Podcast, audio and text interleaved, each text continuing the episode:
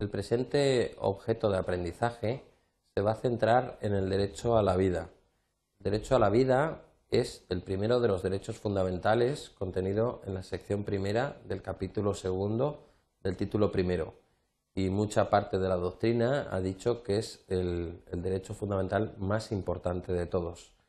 Yo realmente mm, no diría que es un derecho fundamental, sino realmente que es un presupuesto. Es un presupuesto para el ejercicio de los derechos y libertades.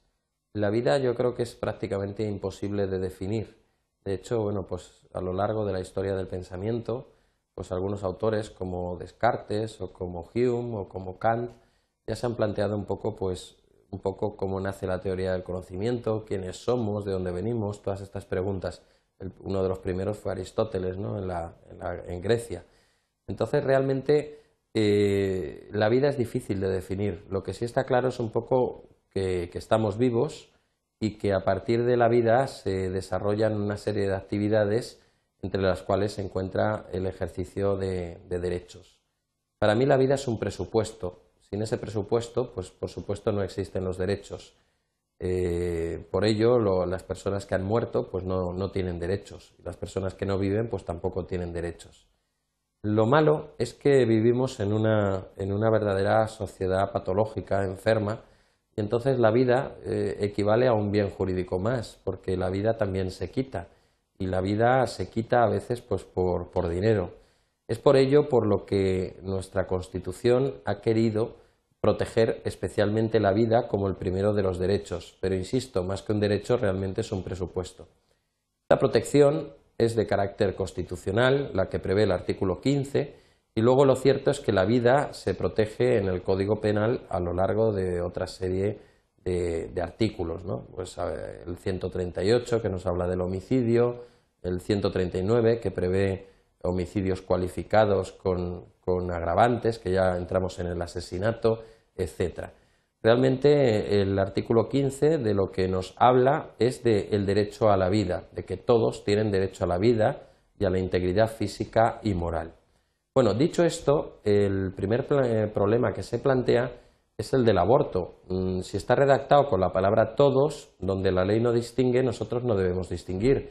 Y el todos debería incluir, pues obviamente, al no nacido.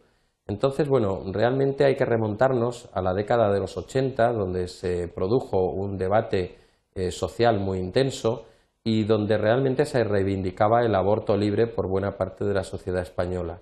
A partir de aquí, el Tribunal Constitucional elaboró una sentencia interpretativa, que era la sentencia 53-85, y que eh, culminó diciendo que donde la Constitución decía todos, había que entender ese todos como todas las personas, remitiéndonos pues a la legislación civil, al artículo 30 y siguientes, sobre la persona. Eh, esta legislación civil determina que se es persona cuando se tiene figura humana y, y se vive enteramente desprendido del seno materno más de 24 horas. A partir de aquí se es persona. Y luego el Código Penal, una vez eh, se había entendido la palabra todos como todas las personas, despenalizó tres supuestos de aborto. Esto lo hizo originariamente en el artículo 417 bis. Estos tres supuestos de despenalización del aborto son los siguientes. En primer lugar, grave riesgo para la salud o la vida de la madre. Aquí no existe plazo y el único requisito es que exista un informe elaborado por un facultativo distinto al que practica el aborto. En cualquier momento, insisto, se puede abortar cuando corra grave riesgo la salud o la vida de la madre. Es importante aquí incluir la salud psíquica. Eh, con la salud psíquica, y si esto lo supiera buena parte de la población, pues eh, es un, no sé cómo decirlo, una dota de un amplio margen de posibilidad para el aborto, porque aquí entra pues desde las depresiones hasta otro tipo de enfermedades mentales que pueden producir el tener un niño en una situación pues, que, no, que no es conveniente. Además de este supuesto de grave riesgo para la salud o la vida de la madre, en la que no hay plazo, está la salud o la vida del nasciturus, del que va a nacer, del feto. En este caso eh, sí que hay un plazo, es un plazo de 22 semanas y se requiere que eh, también exista un informe de un facultativo distinto al que practica la intervención.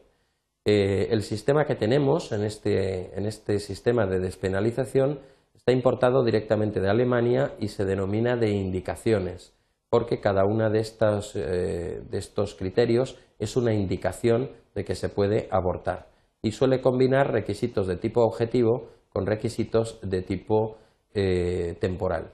Por último, el tercer supuesto es el caso de violación. Es uno de los casos, yo creo, más flagrantes que hay, porque el Tribunal Constitucional ha dicho que queda justificado por la cantidad y por la naturaleza de los derechos que se violan a una mujer.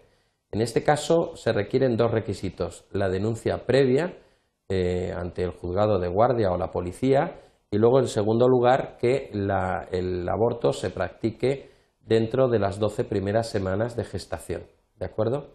Entonces, bueno, pues estos son los tres supuestos de despenalización del aborto y hago un llamamiento sobre todo sobre el de la salud o la vida de la madre, puesto que si esto lo supiera buena parte de la población, al entenderse incluida la salud psíquica, realmente queda prácticamente libre el aborto en España.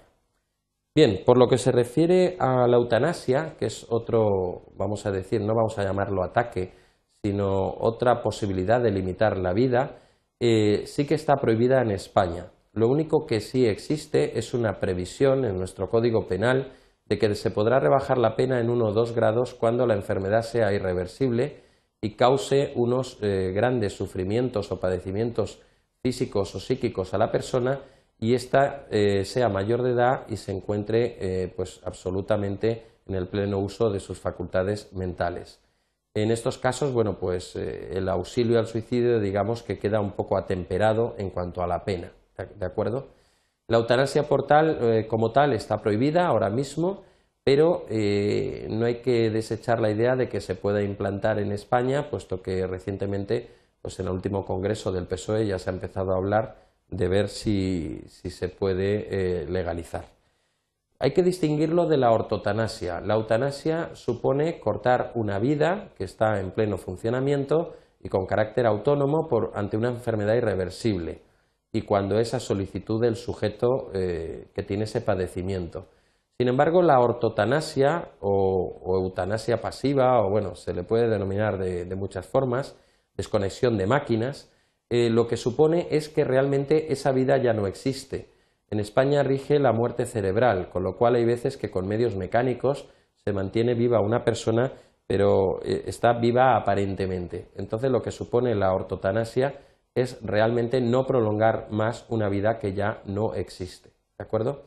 El suicidio no está penado en España, una mala ejecución no se penaría, pero sí cualquier forma de participación, de ayuda o, eh, sí, de ayuda al, suicidio.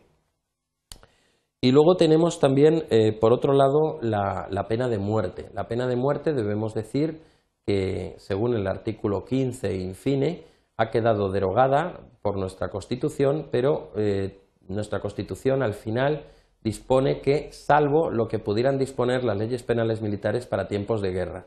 Bueno, pues esto mediante Ley Orgánica 11 95 ya ha quedado también eh, absolutamente derogado y hoy podemos decir, sin ningún género de dudas, que no tenemos pena de muerte en España. Ahora bien, sí que existe esa eh, coletilla o esa expresión en la Constitución que podría hacer que en un futuro una nueva ley orgánica, haciendo caso de lo preceptuado en ese artículo 15, pudiera imponer la pena de muerte eh, para tiempos de guerra. En la actualidad ya digo que está esto absolutamente derogado.